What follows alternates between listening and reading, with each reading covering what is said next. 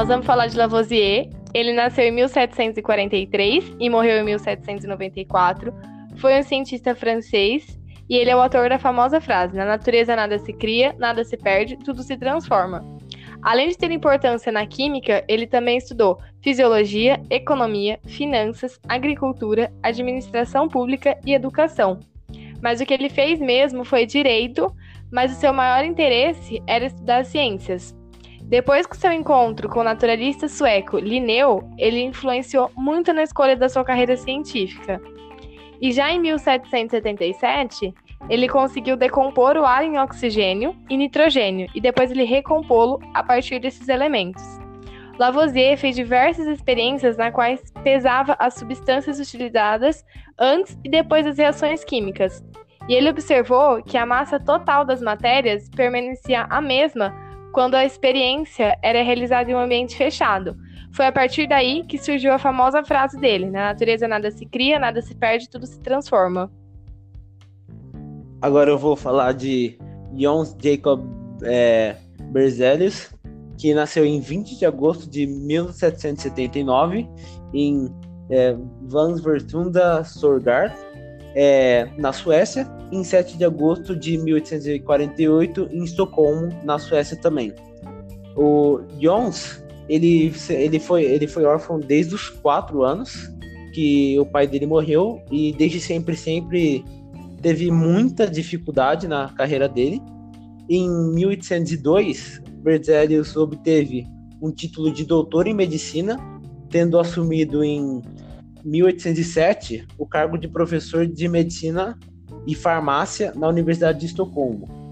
No ano seguinte, ele foi eleito membro da Academia Real de Ciências de Estocolmo e, em 1810, o presidente da academia. E, sendo assim, toda a parte da carreira dele se passou na Suécia e principalmente em Estocolmo.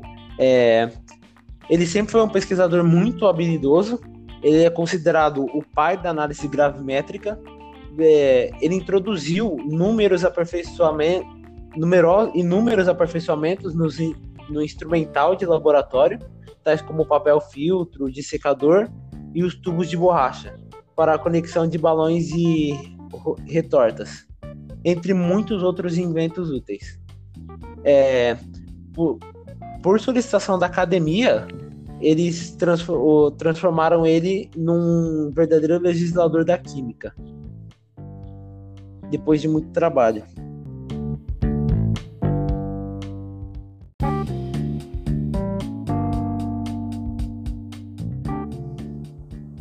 Além desses outros fatores que o Gustavo comentou sobre Berzelius, ele também é considerado um dos fundadores da química moderna, junto com Lavoisier, que eu já tinha comentado, e vários outros químicos.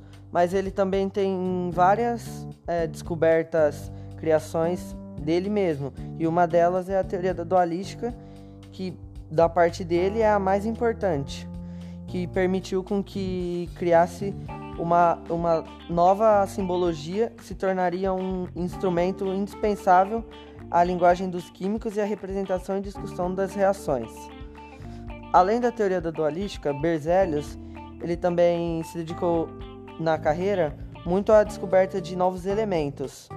E entre esses elementos é, estão o sério, o selênio, o si, silício, o zircônio, o tântalo, o tório e o vanádio. E entre, entre esses aí, que eu acabei de citar, pode citar também o cálcio e o bário, que ele não foi só ele que descobriu, mas também um outro químico inglês, Dave.